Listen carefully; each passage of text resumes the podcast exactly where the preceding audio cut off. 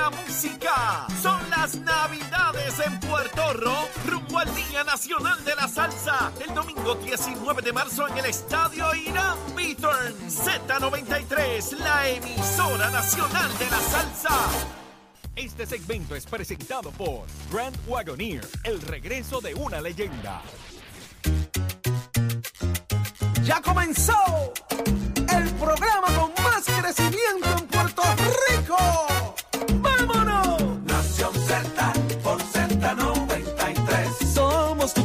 Pop de elemento, aparte del tema del impuesto al sol y otros puntos muy importantes de de tus mañanas de lo que ocurre en y fuera de Puerto Rico comienza aquí en Nación Z. El programa de mayor crecimiento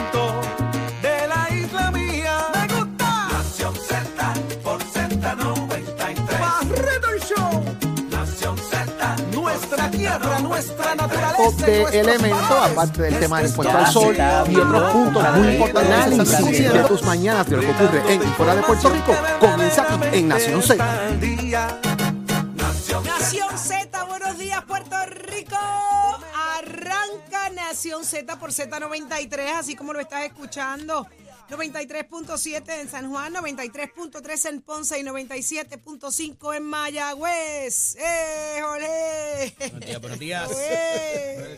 Aquí la gente llegó complicado hoy, Achero. Buenos días, Puerto, Puerto- Rico. Espérate, ¿qué, qué día es hoy?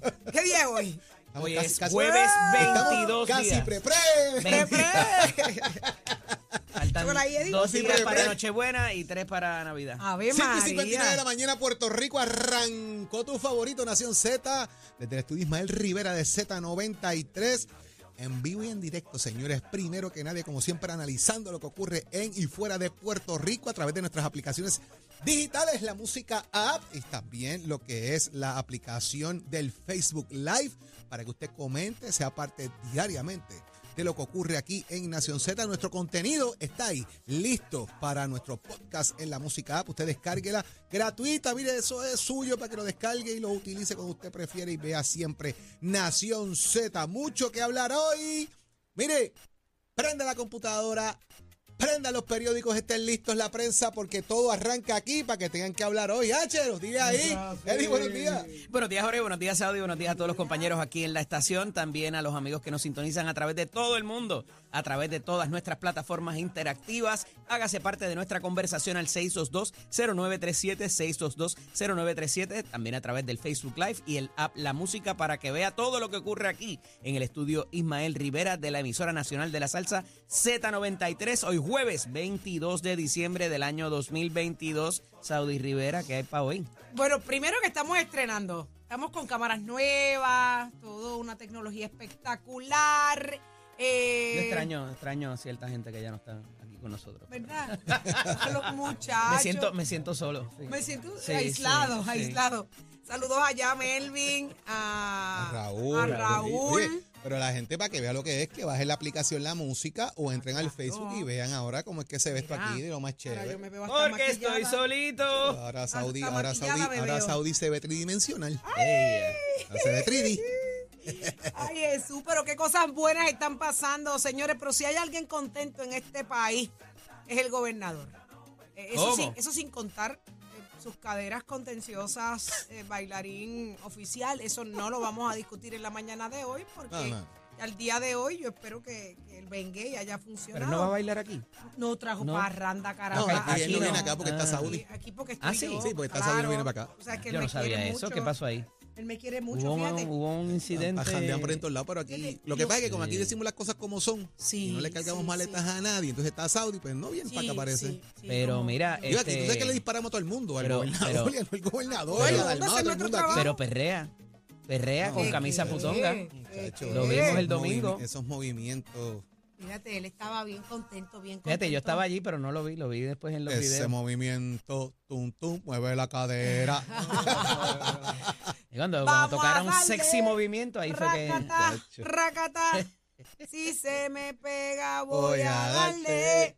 Pero, pero nada, a la realidad es que se lo gozó, tiene derecho, eh, pues tiene un problemita de cadera, pero nada, nada que pues con ¿Ya tú fuiste W40 a, no a la última misión? Caramba, no. Hoy, ¿Vas hoy para allá? sí, hoy. Está, oye, eh, casi tres horas y pico, Jorge, eh, eh, y, y de verdad que uno se, ¿verdad? Con el paso del tiempo, dilo, uno se dilo, olvida de dilo. todos los, de todos los, Los y que de momento, mano, sí, yo me acuerdo de esa Dilo, canción. cuando te estaba en la escuela de derecho, estaba en la- Dile, cuando me vi ya estaba hasta abajo. bueno, pues yo hoy le daré a mis caderas eh, eh, Te va a gustar, te va a gustar. Mira, Siempre antes de que en buenos inventados. por la estación de gasolina, hay un potecito de WD-40 Ajá. Te lo De voy a hecho, Pero dar. se lo va a necesitar mañana. para que mueva. Pues, pues eso, pero eso fue lo que le dieron al No, gobernador. pero tú llévate un eh, chipito pero el, acaso. el W40 lo va a necesitar mañana. Mañana para tratar de desencajar esto. Pero mire, eh, regresando al asunto del gobernador, quien tiene derecho, todo el derecho del mundo a perrear hasta abajo, a bailar, a parrandear, nos alegra mucho. Seguro que se lo Eh, disfruta Nos también. entristece una pena sobre sobremanera de, de que pues aquí a Nación Z no llegó una parrandita. No, pues, no, no dormí. Eh, pero el- la realidad es que yo estoy feliz por él. Ah, pero, Estoy feliz por él porque ya él soltó que su tarjeta que le hará ganar las elecciones de Puerto Rico en las próximas ¿Cómo es? va a ser la reconstrucción del país.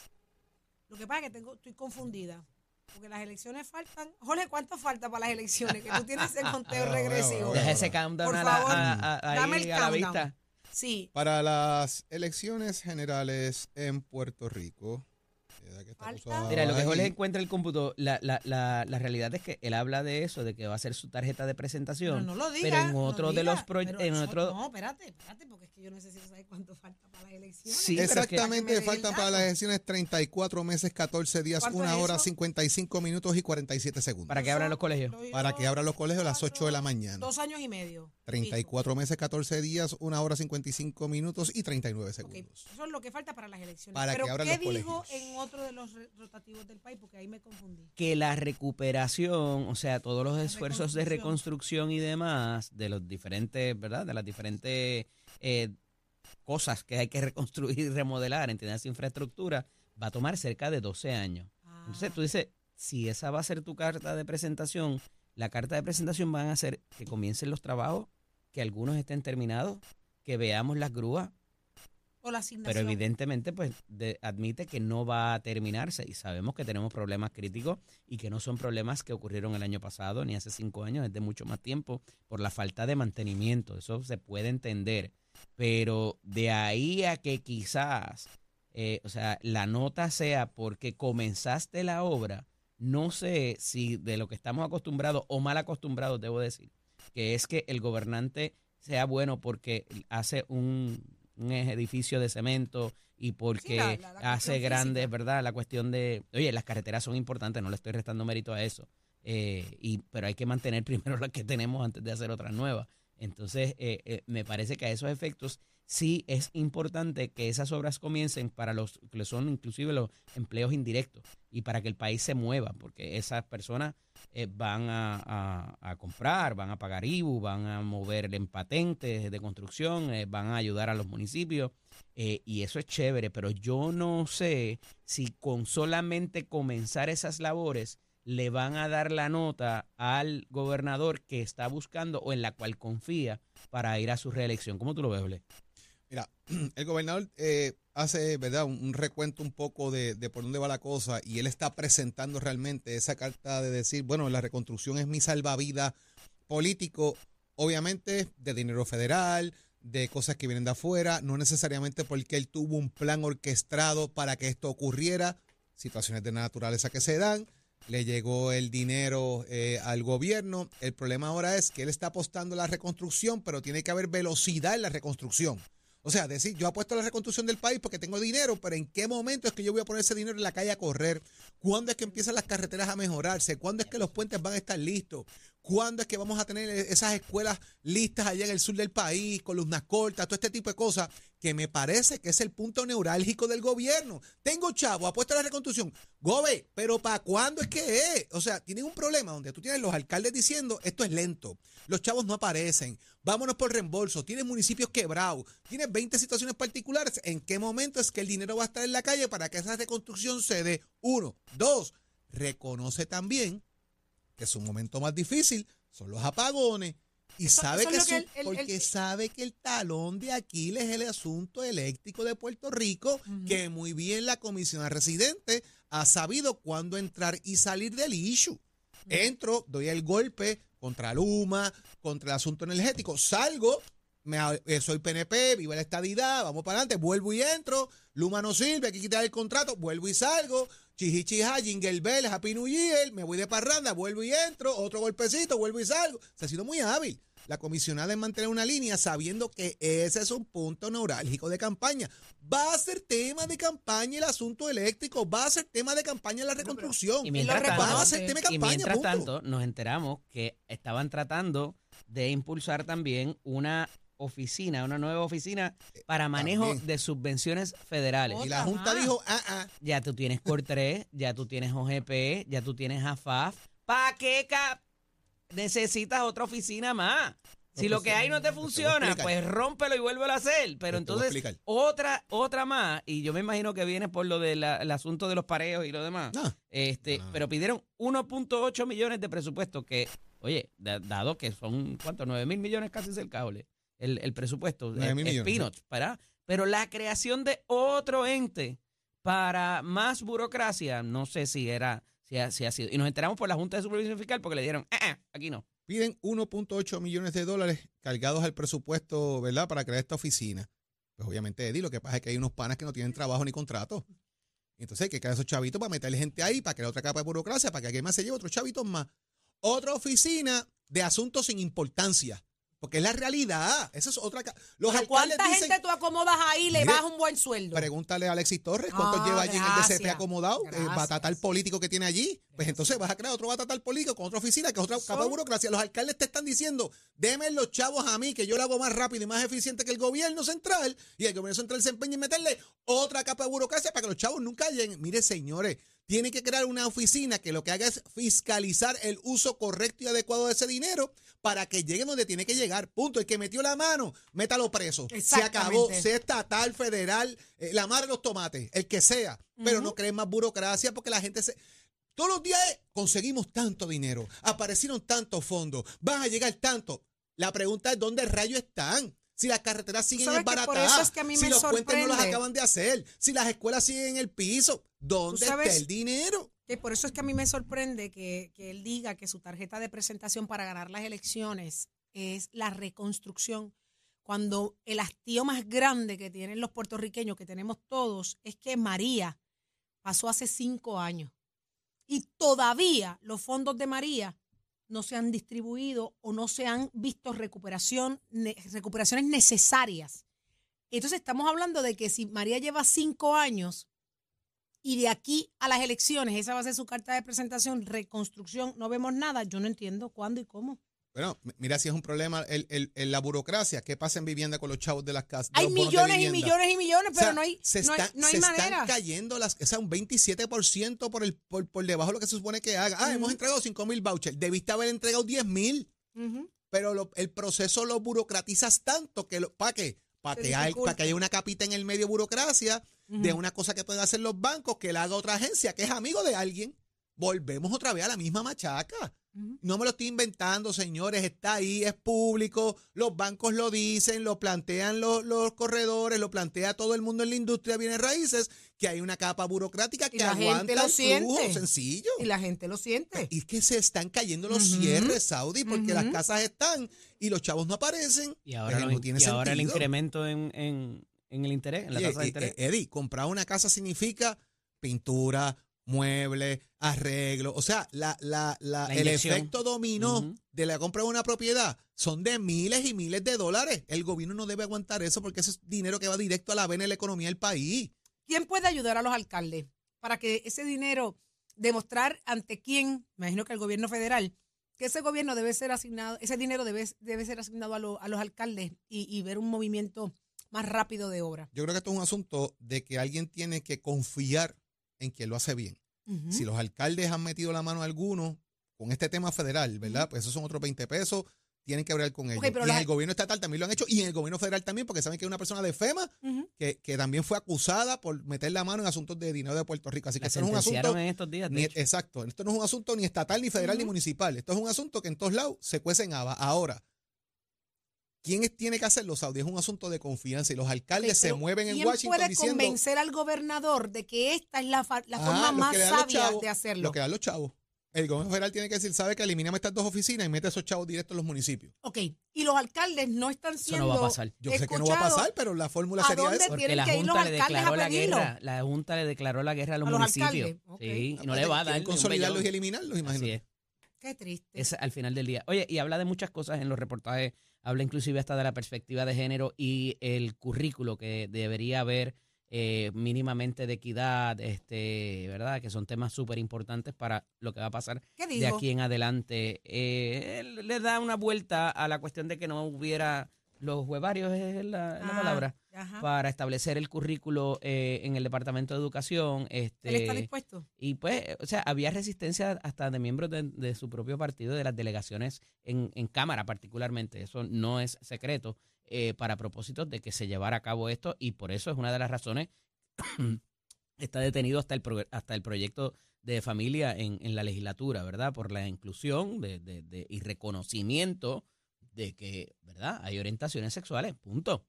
Y hay que tenerla, hay que tenerlo en mente para propósitos de, de lo que se vaya a hacer cuando se remueve un menor de un hogar y se coloca en otro. O sea, no, no, no quiero entrar en, en- en mucho detalle ahí, eh, pero más allá de eso, sea equidad, sea eh, eh, eh, como usted le quiera llamar, tiene que haber un respeto entre los seres humanos. Y me parece que, y, y, y esa se lo doy al gobernador, reconoce la necesidad de poner eso, ¿verdad? De, de, de alguna manera implementarlo en la educación. Eh, si es perspectiva, si es equidad, si es como le quieran llamar, me parece que es inconsecuente para el propósito de la discusión, eh, más allá de la moralidad de algunos y, y de la ideología, ¿verdad?, eh, de otros para... O sea, que él reconoce que el tema hay que enfrentarlo. Sin duda.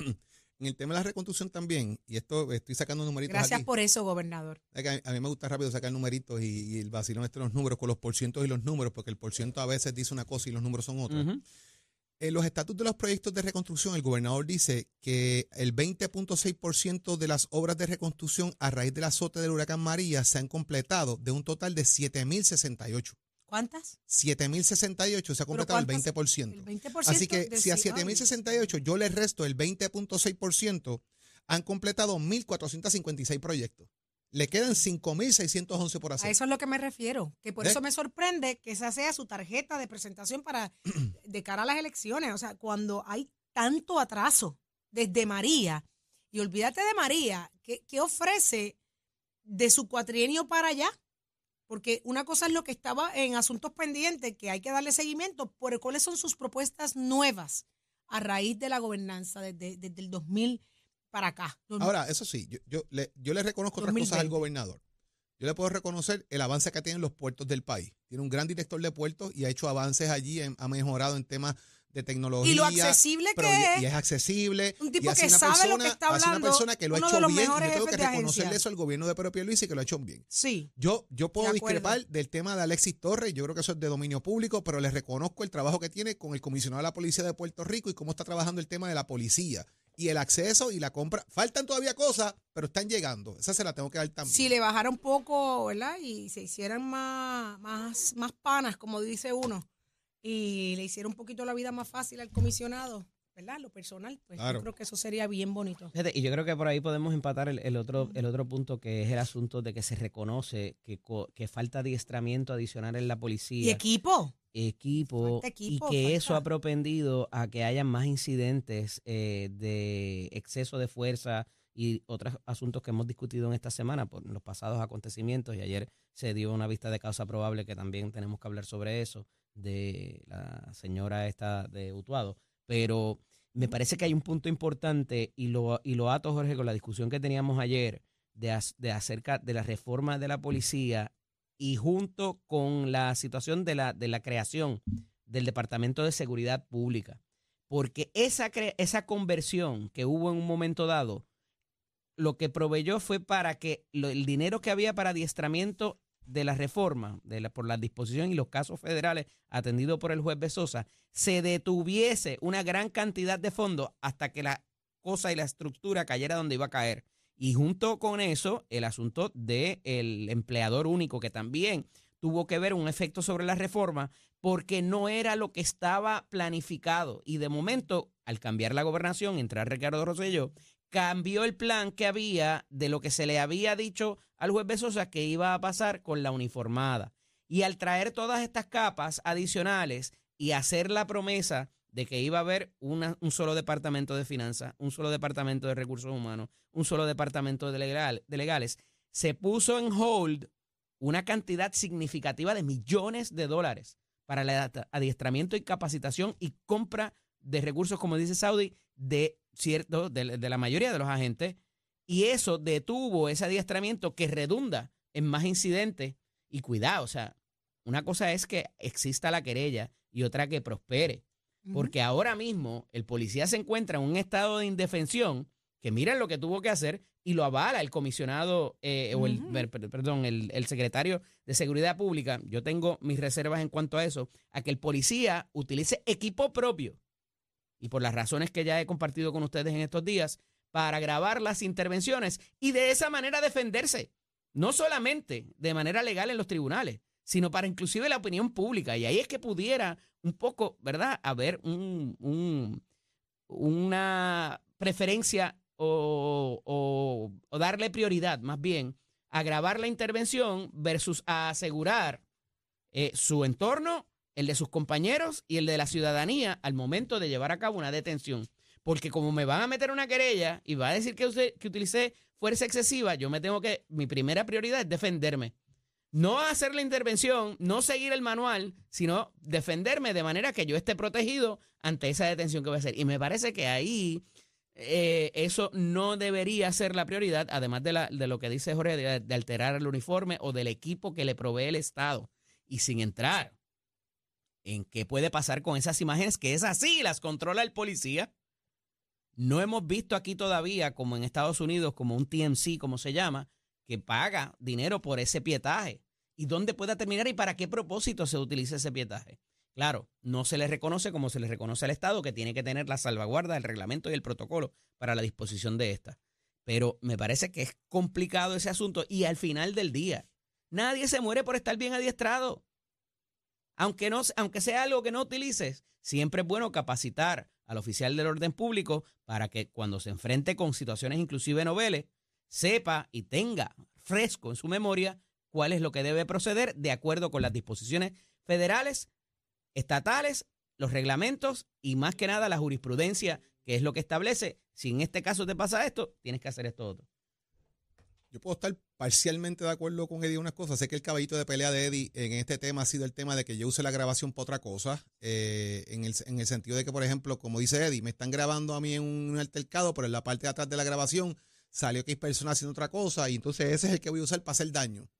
Un punto muy válido en ese sentido y la grabación de la policía cuando es parte del uniforme es parte del Estado y cómo lo va a manejar porque yo le estoy dando la cámara. Ahora, esta grabación y, y en el tema de los policías hay que retrotraernos un poco a lo que fue junio del 2021, donde la cámara personal del sargento Erasmo García Torres grabó su cámara personal su asesinato en Ponce.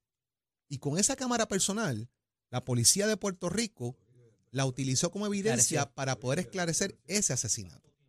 Una cámara personal, no la cámara del policía, porque no están aprobados todavía el, el tema de las cámaras policía. Recuerdo que cuando comenzamos la discusión de este tema, eh, yo le comentaba a los muchachos, en Utuado no han puesto las cámaras corporales todavía. Puede ser un celular, puede ser otra cosa, ¿verdad? Porque no estaba en función. Y efectivamente fue una cámara personal, no fue una cámara de la Policía de Puerto Rico. ¿Hasta dónde puede llegar el uso de la cámara personal o no? Saudi planteaba el otro día, pero es que si yo grabo al policía, el policía tiene derecho a grabarme. Sí, eso se ¿Hasta dónde queda eso o no Ujú. queda eso? ¿Cuánta validez tiene eso? Bueno, ya tenemos un caso donde se esclareció un asesinato de un policía con eso. Ahora el tema es el uso adecuado de un asunto personal que no me provee el Estado versus el que me provee el Estado. Y creo que esa es la línea fina que plantea también eh, Eddie López en cuanto a cómo yo voy a manejar eso.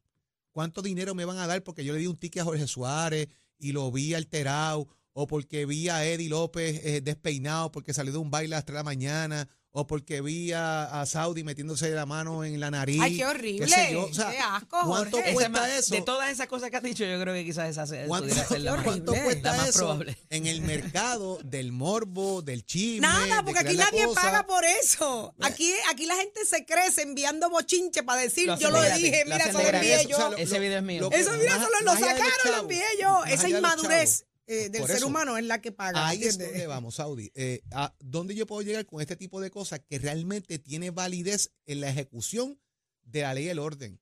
Estamos en un informe donde la Policía de Puerto Rico ya ha presentado cuatro informes del monitor de nivel de cumplimiento.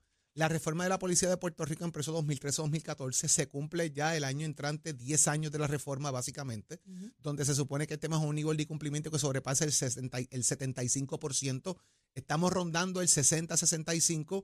Hay cosas que atender todavía que se han ido mejorando. Adiestramiento, derecho humano, forma táctica. Oye. ¿De qué hay que adiestrarlo, señores? Hay que adiestrarlo Hay que porque adiestrarlo. el adiestramiento no, causa- no muere Yo- nunca. ¿Qué le pasa a Arnaldo, Claudio y a Gregorio Matías? Ya, che, sí, las una- le han se han metido. dado una los Sí, dos. sí, sí, sí, sí. Eso, complicado. eso Sí. es como para, la, ¿cómo le decía? Las 8 y 30. En la-. Eso es para que lo atienda el de Daco. Mira, eh, tú sabes que la línea de Eddie, yo entiendo la, preocup- la preocupación de Eddie, es muy válida, ¿no? En la- el uso o mal uso que se le dé a lo- al contenido. Ahora, ellos- porque hablamos de no, no, no, la mano en la nariz. Ay, qué horrible, ay, qué horrible. ¿Tú te imaginas, Eddie? Qué horrible. Pero no, eh, lo que sí a mí me preocupa, si me voy más allá de lo que, ¿verdad? La preocupación nuestra es la parte administrativa, la supervisión a estos policías. Esta gente se someten todos los días a un, a un escrutinio, ¿verdad? A una fiscalización de su trabajo y sus deberes, que llega el momento en que ellos tienen que demostrar que ellos trataron de hacerlo bien Claro. o que el que lo hizo mal no le conviene tener una cámara. Vamos, porque esto, esto le favorece tanto al policía como le puede desfavorecer al policía, porque si tienes una mala intervención, yo la tengo grabada también. Administrativamente yo sé que procede. Estoy hablando, ¿verdad?, de, de- de lo que es la supervisión de los policías. Así que, óyeme, ¿por qué hay tan pocos policías? ¿Por qué se han ido tantos? Han abandonado la teníamos policía. 21 mil policías. ¿Cuántos quedan? Que, bueno, De 1.413 agentes, solo 298 aprobaron el examen para el rango de sargento. Me están indicando aquí ahora Que una ese- nota que acaba de sacar el vocero. ese examen se dio el sábado pasado. El sábado Eh, pasado. Se dio el sábado pasado. eh, más o menos tuve algo que ver consiguiendo unos lugares para que se dieran esos exámenes en la Universidad Interamericana. ¿Así? Coño. Eh, sí, buscando las facilidades Los para que se civiles distribuir se y la policía presentó más lo- ah, Los empleados civiles se presentaron.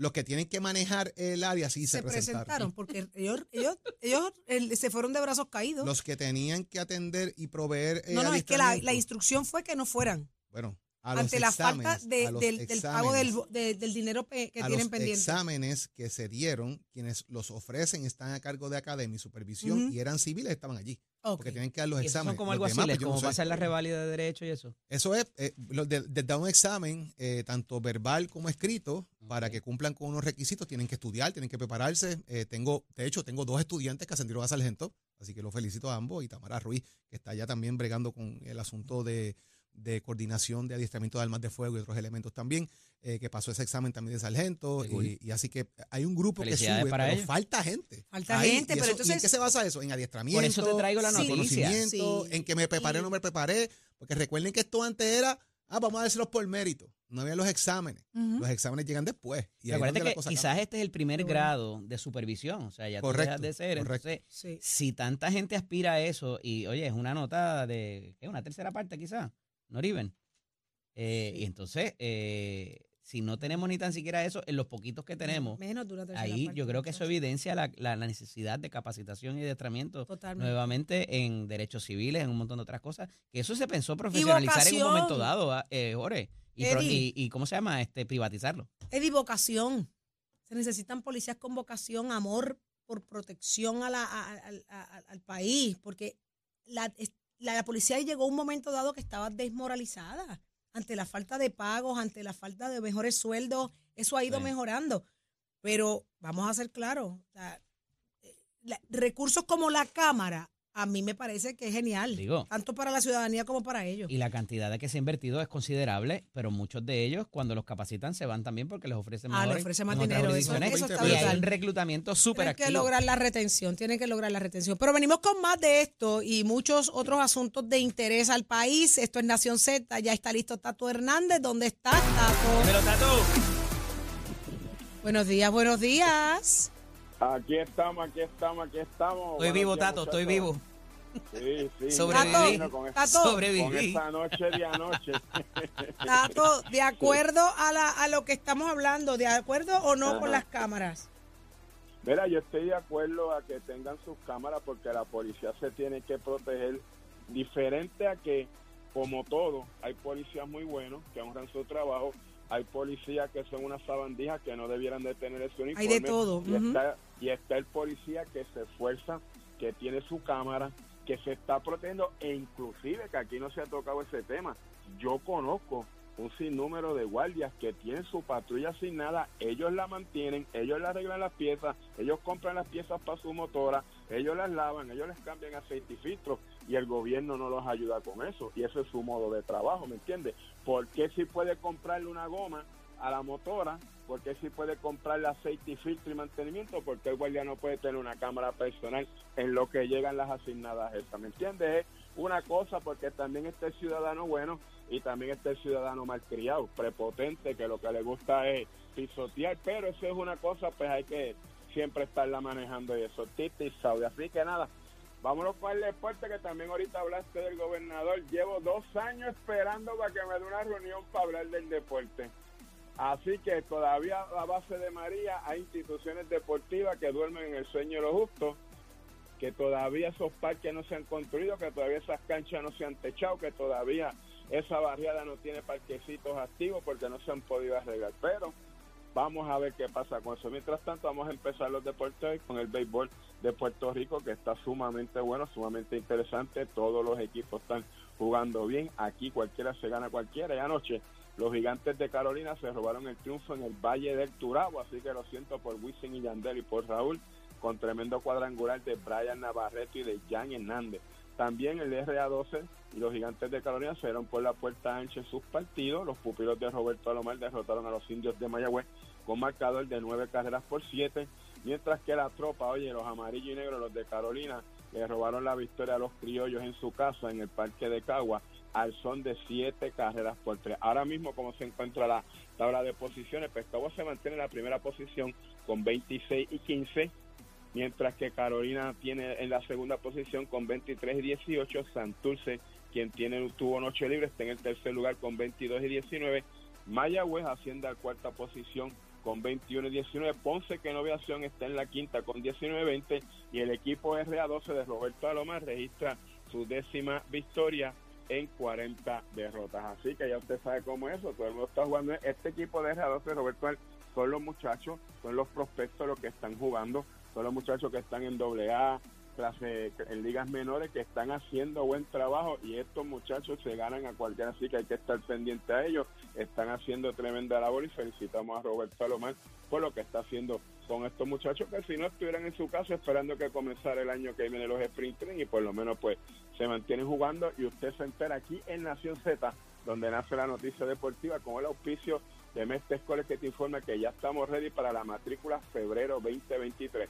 Puede pasar por cualquiera de nuestros recintos, usted compara las facilidades de equipo, tenemos ayuda si cualifica a nivel de beca, tenemos sistema para veteranos también, así que usted dése la vuelta que está a tiempo. Estamos ya disponibles 787-238-9494, 787-238-9494. Oiga, Chero, you it on my friend. Próximo. No te despegues de Nación Z. Próximo. Próximo eres tú a través del teléfono nuestro 12. 6220937. Ya me lo comí. 6220937. Eso es lo próximo en Nación Z. Llámate para hacer una Tu llamada plaquita. telefónica es importante para nosotros. Dame chocolates.